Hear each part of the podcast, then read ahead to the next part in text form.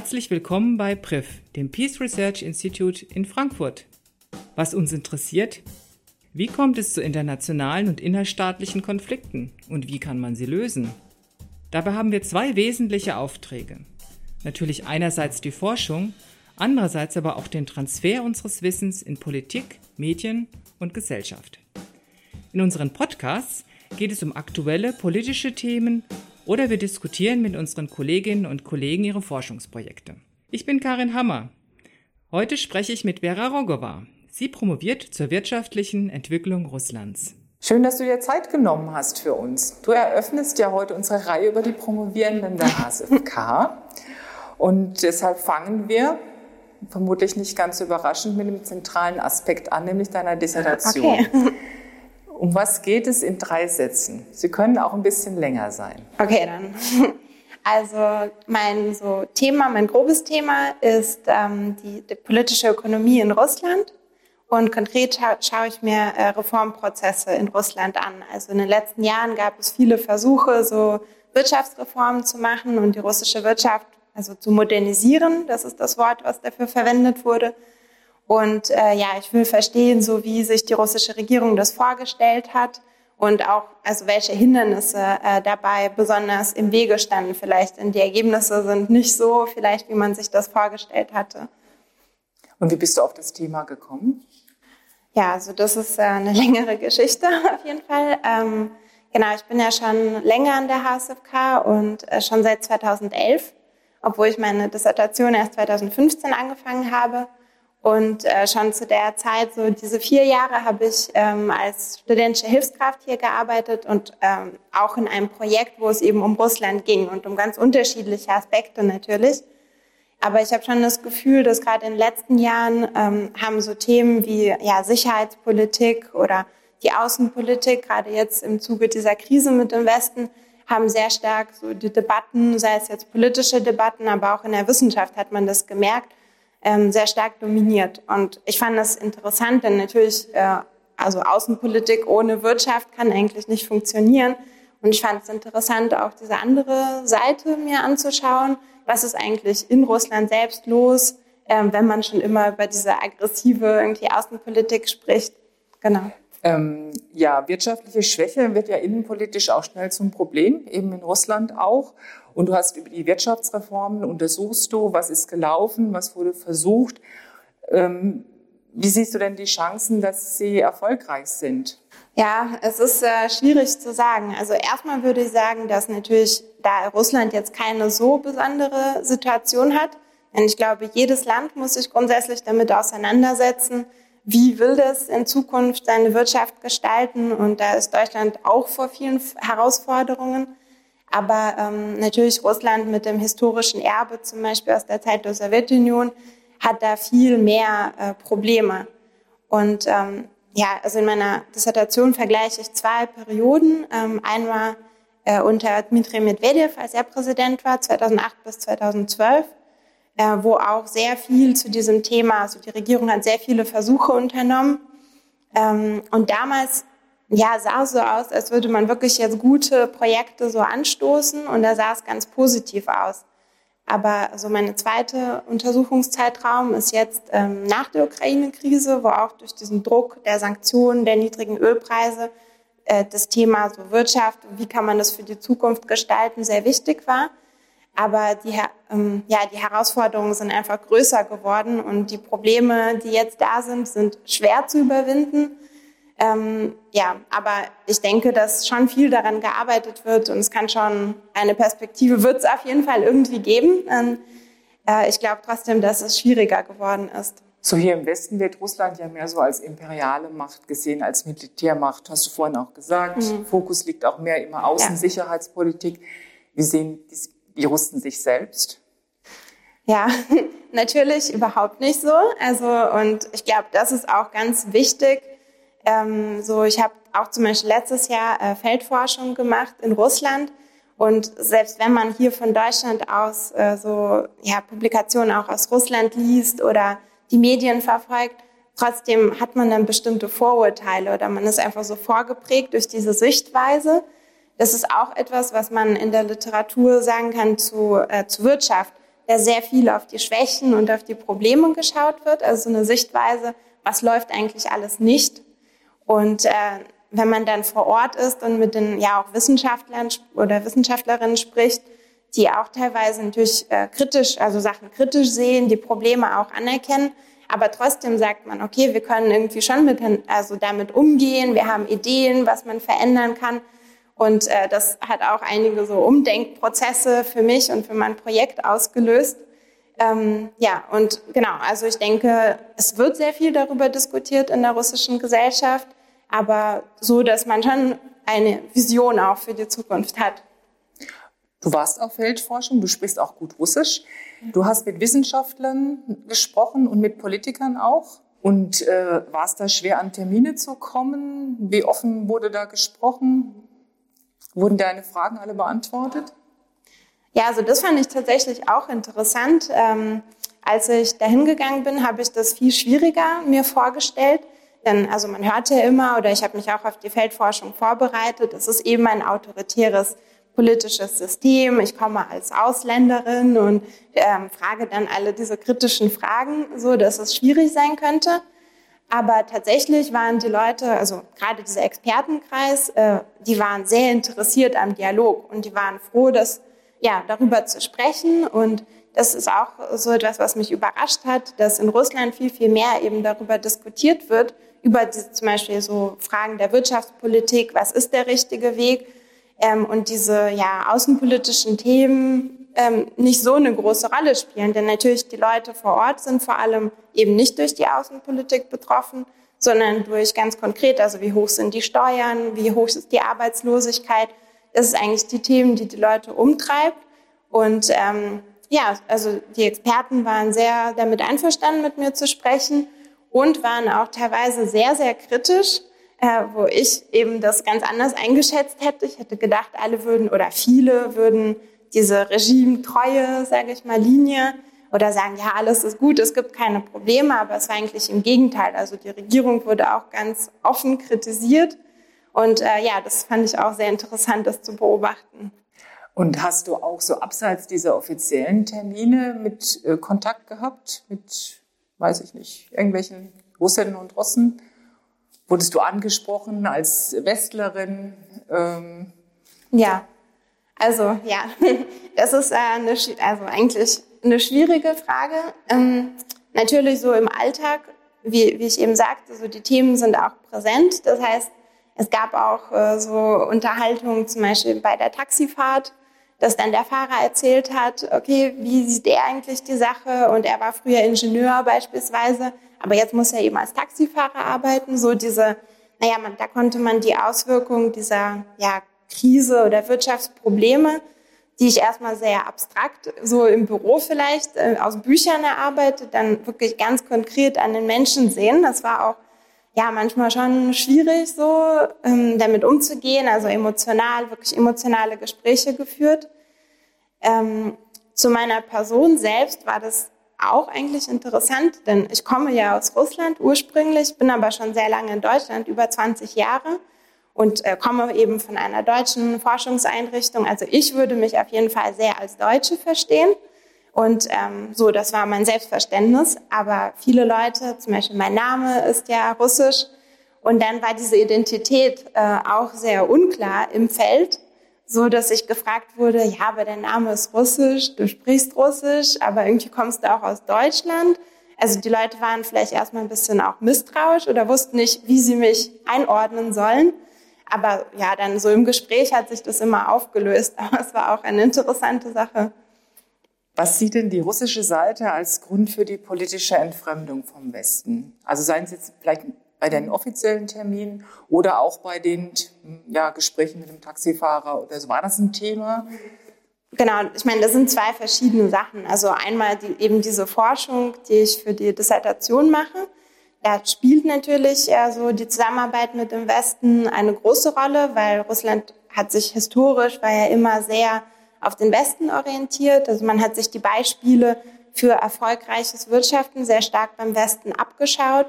Also es hat ja schon bei Peter dem Großen äh, angefangen, also viele Jahrhunderte her, aber auch so in den letzten Jahren. Zum Beispiel unter Medvedev gab es eine Modernisierungspartnerschaft, mit der EU. So, und dieser Begriff sagt eigentlich schon sehr viel darüber. Also man hat versucht von EU-Staaten zum Beispiel zu lernen. Und ähm, so, das ist viel weniger geworden. Mm, ja, man sieht den Westen viel kritischer und äh, so auch ähm, gesellschaftliche Gruppen, die vielleicht traditionell eher kritisch waren gegenüber so einer starken Annäherung ähm, zum Westen, sie haben jetzt auch an Gewicht so in der öffentlichen Debatte gewonnen. Und äh, genau, das ist also dieser Teil von der ökonomischen Seite. Aber natürlich, äh, und das finde ich auch spannend, ähm, ich meine, jetzt ist die Diskussion sehr stark über diese Krise, also außenpolitische Krise. Und äh, natürlich wird man dann auch gefragt nach der eigenen Position auch, zum Beispiel, wie stehe ich dann zu Krim? Und äh, so diese Gespräche sind sehr wichtig für alle. Ähm, naja, und Russland sieht es natürlich äh, anders. Also die meisten, äh, mit denen ich gesprochen habe, haben eben vor allem so die Fehler auf, Russisch, äh, auf westlicher Seite ähm, hervorgehoben. Und das zeigt, wie so einfach diese unterschiedlichen Positionen und wie schwer die dann zusammenzubekommen sind. Ja, auf alle Fälle spannend. Jetzt verlassen wir mal ein bisschen die inhaltliche Seite und kommen zu deiner Promotion zurück. Ähm, wie kam es zur Promotion und wann wusstest du, dass du gerne promovieren möchtest? Also ich habe das tatsächlich schon relativ früh war mir das klar, dass ich äh, promovieren möchte. So ähm, wissenschaftliches Arbeiten und Schreiben hat mir schon immer eigentlich schon immer sehr viel Spaß gemacht. Und in der Uni ähm, hat es auch, ja, also war das eine gute Erfahrung, eine gute Zeit. Aber vor allem, wie ich schon erwähnt habe, dass ich äh, eben an der HSFK als studentische Hilfskraft angefangen habe 2011. Das hat so diesen Entschluss nochmal dann sehr verfestigt. Da war ich schon in viele Projekte eingebunden. Ähm, also zwar sowohl wissenschaftliche als auch eher so im Bereich Wissenstransfer, aber trotzdem so, da habe ich diese Arbeit äh, mehr kennengelernt und es hat mir sehr viel Spaß gemacht. Und es war irgendwie immer klar, dass ich an der HSFK bleiben möchte. Und ist es so, wie, also wie du dir das vorgestellt hast, das Promovieren? Oder ist es härter? Oder, ja, also im Großen und Ganzen würde ich sagen schon. Aber natürlich, ähm, ja, es ist schon eine sehr so schwierige Zeit und wo man auch sehr viel ja, lernt, dazu lernt, teilweise sehr schnell Dinge lernen muss. Also ja, man, man geht in dieses Promotionsprojekt so hinein und hat eben noch nie so etwas gemacht. Also ich habe noch nie so eine große Arbeit für mich jetzt geleitet. Natürlich irgendwie Seminararbeit oder eine Abschlussarbeit, aber das ist noch mal viel mehr. Und dann ist die Frage, wie, ja, wie manage ich das? Wie kann ich mich motivieren auch über so eine lange Zeit? Also es ist schon manchmal eine Herausforderung. Ähm, ja, aber grundsätzlich äh, gefällt es mir sehr gut. Was ist anders als Promovierende hier an der HSFK im Vergleich zur Uni? Das, was mir hier auch wirklich gut gefällt an der HSFK, ist, dass man eben nicht nur sein Forschungsprojekt macht, sondern auch ähm, andere ja, Sachen ausprobieren kann. Und bei mir war es eben ja vielleicht besonders stark, weil ich habe ja mein Projekt ähm, 2015 angefangen. Das war eigentlich auf der Hochzeit dieser Krise zwischen Russland und dem Westen. Das heißt, schon relativ früh ähm, hatte ich dann viele Anfragen für ja, Interviews, öffentliche Vorträge und ähm, klar, also eher aus dem Bereich auch Außenpolitik, so dass man mich gefragt hat oder dass, dass die Frage war, ja, wie kam es zu dieser Krise, was könnte man dagegen machen? Was jetzt nicht unbedingt etwas mit dem, also Projekt, mit dem eigentlichen DIS-Projekt zu tun hatte. Aber so, dann konnte ich mich schon darin ausprobieren, auch diesen Wissenstransfer und das ist, finde ich, etwas, was besonders ist an der HSFK, dass die da sehr eingebunden ist mit vielen Partnern wie Volkshochschule oder ja, ähm, Schulen zum Beispiel auch zusammenarbeitet, äh, dass ich dort auch so Vorträge machen konnte. Das fand ich gut. Ja, und auch dann dadurch wahrscheinlich viel lernen kannst. Hm? Ja, was reizt dich daran, Wissenschaftlerin zu werden? Oder zu also, sein? Du bist ja, ja eine. Ne? Also ich finde es ähm, sehr abwechslungsreich, äh, die, die Arbeit, gerade wenn man dann zu so einem Thema, wie, also was, also internationalen Thema arbeitet, ähm, eben das Reisen beispielsweise, so dass ich regelmäßig nach Russland komme, dort vor Ort bin und da ganz neue Eindrücke sammeln kann. Und eben auch diese unterschiedlichen Aufgaben, ähm, wie also Vorträge halten, dann viele verschiedene Formate, was man schreibt, also eher so kürzere, zum Beispiel Blogbeiträge oder auch so dieses tiefe wissenschaftliche Arbeiten, was dann die eigentliche Grundlagenforschung ist. Ähm, Lehre macht mir sehr viel Spaß. Also ich habe im letzten Jahr habe ich ein Seminar an der Uni auch zu dem Thema, also Russland und der Westen war das Thema ähm, gegeben. Und äh, das hat mir auch sehr viel Spaß gemacht. Also eigentlich so diese unterschiedlichen Aufgaben und auch, dass man immer wieder so sich auch selbst ein bisschen herausfordert und ganz neue Situationen, die nicht immer sehr leicht sind, aber dass man viel über sich selbst auch ähm, erfährt in diesem Prozess. Ähm, wie kann Forschung zum Frieden beitragen? Ich glaube sehr viel tatsächlich. Ähm, also zum Beispiel jetzt in dieser Krise zwischen Russland und dem Westen sieht man sehr viel, dass eigentlich, also ein Großteil dieser Konflikte oder Probleme beruht eben auf sehr unterschied, also auf Missverständnissen. Dass, dass man nicht die gleichen, so das, das gleiche Verständnis von Begriffen zum Beispiel hat oder dass man auch ähm, Ereignisse ganz unterschiedlich interpretiert und das dann aber als, also in der Politik wird es eben oft als die einzige mögliche Interpretationsweise gesehen. Und ich glaube, dass Forschung eben darüber aufklären kann, wie, ähm, also systematisch und sozusagen belegt durch, äh, durch Befunde aus tatsächlichen Studien, die dann eben auch so als zuverlässig angesehen werden können. Also, dass man dann diese andere äh, Sichtweise versteht. Und das ist, glaube ich, ganz wichtig, um sich dann auch zum Beispiel in der Politik anzunähern. Wenn du der Bundeskanzlerin einen politischen Rat geben könntest, wie würde der aussehen? Also ich würde sagen, dass diese Politik, die in den letzten Jahren sehr stark auf Druck ähm, ausgerichtet war, vielleicht gar nicht so sehr von Deutschland. Also ich meine, Deutschland ist in einer schwierigen Position, weil es eben zwischen westlichen Strukturen, also USA beispielsweise, spielen natürlich eine große Rolle.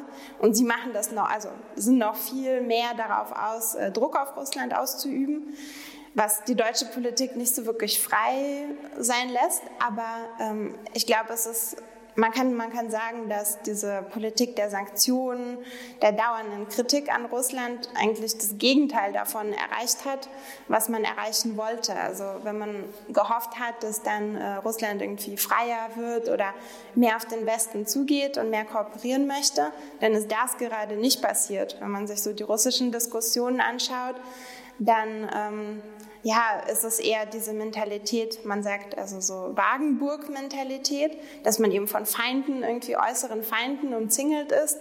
Und das stärkt auch das Regime sehr stark, weil die Leute sagen, gut, wir stehen sogar eine Wirtschaftskrise durch, denn was wäre die Alternative? Wir sind ja in Gefahr und das, davon profitiert eben auch die, die russische Regierung und kann so ihre Macht eher festigen. Also in Umfragen sieht man das, dass die Unterstützung für Putin eher zugenommen als abgenommen hat. Ich glaube, es wäre wichtig, ähm, ja, so Dialog anzubieten und äh, dadurch könnte man vielleicht auch Russland zu mehr Zugeständnissen äh, bewegen. Also mehr die, sage ich mal, die diplomatische, die sanftere Variante. Genau. Ähm, und über welches Thema sollte häufiger in Nachrichten gesprochen werden? Die Ukraine, denke ich. Ähm, das ist tatsächlich etwas, das, ähm, also natürlich als diese Ukraine-Krise gerade ausgebrochen war, das ist also eigentlich der wichtigste Konflikt im Moment oder die wichtigste Konfliktfeld zwischen äh, ja, Russland und westlichen Staaten, da wurde sehr viel darüber berichtet. Ähm, ja, über die Krim-Annexion, dann über den Krieg in der Ostukraine. Aber ähm, heute kann man davon sprechen, dass die Ukraine so ein eingefrorener Konflikt ist. Und es passiert eigentlich nicht mehr so viel. Also die Frontlinie bewegt sich nicht, trotzdem sterben da jeden Tag Menschen. Und man kann leider sehen, dass in den Medien nicht mehr so viel darüber gesprochen wird, was da eigentlich vor Ort los ist. Und äh, ich glaube, das ist ähm, sehr ja, schlimm und frustrierend für die Menschen in der Ukraine, weil sie zum Teil das Gefühl haben, dass ja, neue, neue Agenten zum Beispiel zwischen russischen, also Russland und westlichen Staaten wie Syrien oder das ist auch wichtige, ähm, wichtige Aspekte, aber dass die das überlagert haben und eigentlich dieser Konflikt, der mitten in Europa stattfindet, ein bisschen in Vergessenheit geraten ist. Jetzt machen wir einen Schwenk zu den Schlangenbader Gesprächen. Okay. Letztes Jahr hatten die Schlangenbader Gespräche ihr 20-jähriges Jubiläum. Das ist ein deutsch-russischer Gesprächskreis mit Vertreterinnen aus Politik, Militär, Wissenschaft, den Medien, äh, die sich einmal im Jahr treffen und zu sicherheitspolitischen Themen diskutieren. Würdest du sagen, dass die Gespräche ein Stimmungsbarometer sind für die deutsch-russischen Beziehungen? Ja, auf jeden Fall. Ähm, das kann man so sagen. Und das ist manchmal auch ein bisschen frustrierend. Also wie du gesagt hast, das war schon das 20. Jubiläum. Wenn man sich anschaut, so in welchem Kontext die gegründet wurden, äh, 1998, da war äh, gerade der Russland-NATO-Rat eingerichtet, 97. Und so, es sah so aus, als würden jetzt Russland und äh, Deutschland oder Westen sich annähern, zusammenarbeiten, dass Russland sich auch vielleicht in westliche Organisationen mehr integriert und eigentlich die Konflikte des Kalten Krieges so überwunden sind. Und ähm, ja, leider hat sich dann in den Diskussionen immer wieder gezeigt, dass es doch noch viele Konfliktlinien gibt. Und äh, heute ähm, ja, ist es, ein, es ist frustrierend, aber es ist der Fall, dass jetzt eigentlich die Situation viel schlimmer ist als zu Beginn des Schlangenbader Gespräche. Und ähm, ja, diese ganzen Probleme spiegeln sich natürlich auch in den Debatten vor Ort wieder. Also hat sich da in den letzten, warst du drei Jahre dabei jetzt? Bist du seit drei Jahren oder wie lange bist du seit da? Seit 2011. Ui. Genau, also ich habe auch schon einige dann äh, persönlich so mitbekommen. Und ähm, ich habe auch äh, für, die, für dieses 20. Jubiläum zusammen mit einer Kollegin äh, eine Studie für die Friedrich-Ebert-Stiftung vorbereitet. Denn jedes Jahr wird über das Gespräch so ein, also so ein Protokoll geführt. Das ist ein längeres Textdokument, das eben die Debatten dort ähm, zusammenfasst. Und das äh, war dann eine gute Grundlage, um so eine Analyse zu machen. Ähm, ja, welche eigentlich, wie haben sich vielleicht die Debatten auch äh, verändert in diesen Jahren? Und äh, ja, leider oder ja, der Befund war sozusagen, dass äh, viele Aspekte seit 20 Jahren diskutiert werden oder Probleme, beispielsweise ähm, ja, das Verhältnis zwischen Ru Russland und der NATO war zu der Zeit irgendwie schon angespannt. Also ähm, ganz am Anfang eben nicht, aber dann kam zum Beispiel sehr früh schon Kosovo und was für Russland wirklich so ein Bruch, ähm, Vertrauensbruch ein Stück weit war. Und seitdem dominiert diese, diese Diskussion ähm, über die Rolle der NATO immer wieder die, die, die, Debatten, sogar in Jahren, wo eigentlich das Verhältnis ganz gut war, konnte man diese Konflikte trotzdem verfolgen. Deswegen könnte man auch sagen, dass die Ukraine-Krise jetzt nicht aus dem luftleeren Raum äh, entstanden ist und plötzlich war das Verhältnis ganz schlecht, sondern man konnte eben sehen, dass es nicht gelungen ist, in diesen Jahren der eigentlich guten Zusammenarbeit so grundlegende Probleme trotzdem aufzulösen. Ähm, kannst du dich noch an deine ersten Eindrücke erinnern, als du das erste Mal bei den Schlangenbader Gesprächen warst?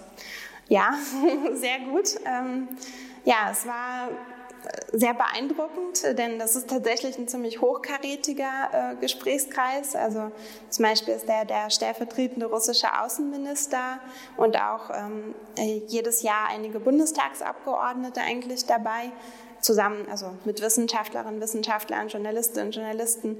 Ähm, das finde ich auch sehr wichtig und äh, dass eben nicht nur so ein, ja, so ein Gespräch zum Beispiel zwischen Expertinnen und Experten stattfindet, die zwar vielleicht wichtige Probleme ansprechen, aber dann dieser Transfer nicht so zustande kommt und dass immer Politiker auch teilnehmen, zeigt erstens, dass das Thema wichtig ist und geschätzt wird aber auch, dass man sie direkt eigentlich mit vielleicht ja, konfrontieren kann mit Problemen, die so im politischen Geschäft äh, stattfinden. Und dieser Austausch, das finde ich äh, sehr beeindruckend.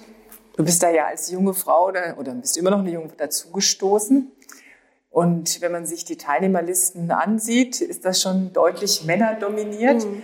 Äh, beteiligst du dich da gleichberechtigt an den Gesprächen aktiv? Also ich würde sagen, es hat sich ein bisschen verändert natürlich mit den Jahren. Ähm, so die ersten Jahre war ich eben Hilfskraft, also ich war eher dann für den Ablauf zuständig. Das war auch völlig okay. Aber es war mir schon wichtig, als ich dann als Doktorandin sozusagen dann teilgenommen habe ähm, und auch etwas zu sagen hatte, äh, thematisch, und es mir auch wichtig war, es rüberzubringen, dass ich auch mich in die Debatten so mehr einbringe. Und was gefällt dir an dem Format? Mm, ich glaube, dass es schon so ein Vertrauensverhältnis in den Jahren entstanden ist, was ganz wichtig ist. Ähm, also es ist so, dass der Teilnehmerkreis sich aus eigentlich zwei Gruppen zusammensetzt. Es gibt eben einmal die Leute, die jedes Jahr wiederkommen, ähm, zum Teil tatsächlich schon seit 20 Jahren. Das heißt, sie kennen sich schon sehr gut. Äh, und das macht so eine ganz besondere Gesprächsatmosphäre, dass man wirklich einfach offen sagen kann, auch wenn es einem etwas nicht passt. Und dann kommen natürlich immer noch also neue Leute, so auch jüngere Leute dazu, die auch nochmal neue Positionen so einbringen. Aber ich glaube, es ist sehr gut, dass es dieses Kern, Kerngruppe gibt, die sich einfach schon sehr gut kennt und da einfach so die Karten auf den Tisch gelegt werden können. Hättest du irgendwelche Verbesserungsvorschläge? Also ich denke natürlich, ähm, wie, jeder, wie jeder Gesprächskreis muss auch das Schlangenbader-Gespräch mit der Zeit gehen. Ähm, dass man beispielsweise mehr äh, jüngere Leute integriert und äh, natürlich auch die Rolle der Frauen äh, stärkt, aber so dieses ja, Problem oder dieser Punkt ist auf jeden Fall schon auf der Agenda und ähm, man versucht dann eben mehr Expertinnen zum Beispiel zu gewinnen, auch für die Podien oder auch äh, mit neuen Formaten ähm, irgendwie zu arbeiten, also über dieses klassische Podiumsdiskussion hinaus, wo dann die paar Experten äh, sehr im Vordergrund stehen, auch neue Formate wie ähm, ja, so kleinere Gesprächsgruppen zum Beispiel zu etablieren. Jetzt sind wir fast schon am Ende. Eine Frage noch, ist ganz anderes. Warum ist Frankfurt besser als Berlin? Weil wir eine Skyline haben. Okay, dann vielen Dank. vielen Dank. Vera. Das war mein Gespräch mit Vera Rogova. Wir bereiten gerade noch weitere Gespräche mit unseren Doktorandinnen und Doktoranden vor und haben auch schon die ein oder andere Idee für neue Formate. Bitte denkt also dran, falls es euch gefallen hat, gerne weitersagen und auch unseren Kanal abonnieren. Direkt auf blog.priv.org, bei iTunes und an vielen Orten, an denen es Podcasts gibt. Wir freuen uns auf Rückmeldungen aller Art. Also, bis zum nächsten Mal.